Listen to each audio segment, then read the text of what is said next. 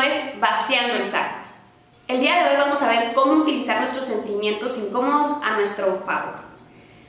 Por alguna razón, aprendimos que el sentir ciertos sentimientos está bien y sentir otros ciertos sentimientos está mal. Y la verdad es que somos humanos y la experiencia humana viene con todo un abanico de sentimientos y todos son para sentirse. Dicho eso, hay sentimientos que inhiben nuestra acción y nos estancan en el mismo lugar. Y hay sentimientos que nos impulsan al, al cambio, a tomar acción, a crear.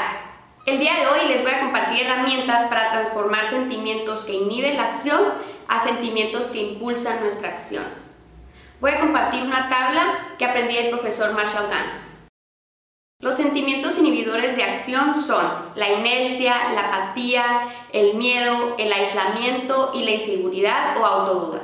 Los sentimientos que impulsan la acción son la urgencia, el enojo, la esperanza, la solidaridad y lo que le llama TPHD, sentir que tú puedes hacer una diferencia.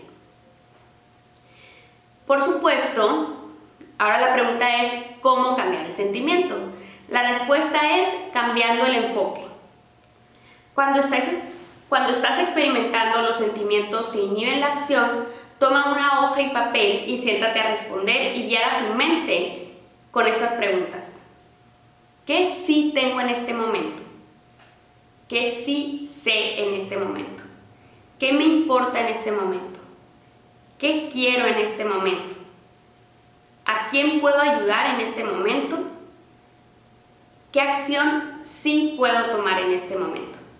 Fórzate a contestar estas seis preguntas porque nada y no sé no son respuestas válidas si lo que quieres es lograr un cambio. Ahora, escoge una de las acciones que contestaste y toma acción. Cualquier acción va a iniciar momentum. No pierdas tiempo en pensar si la acción es correcta o incorrecta. Es, ahí nos podemos quedar estancados y es un lugar muy peligroso. No hay decisión incorrecta más que la indecisión. Y aquí está el truco. La acción la vas a tomar sintiendo el sentimiento inhibidor. No se va a transformar al otro sentimiento hasta que tomes la acción, pero te lo prometo, el sentimiento va a empezar a transformarse conforme vayas tomando acción.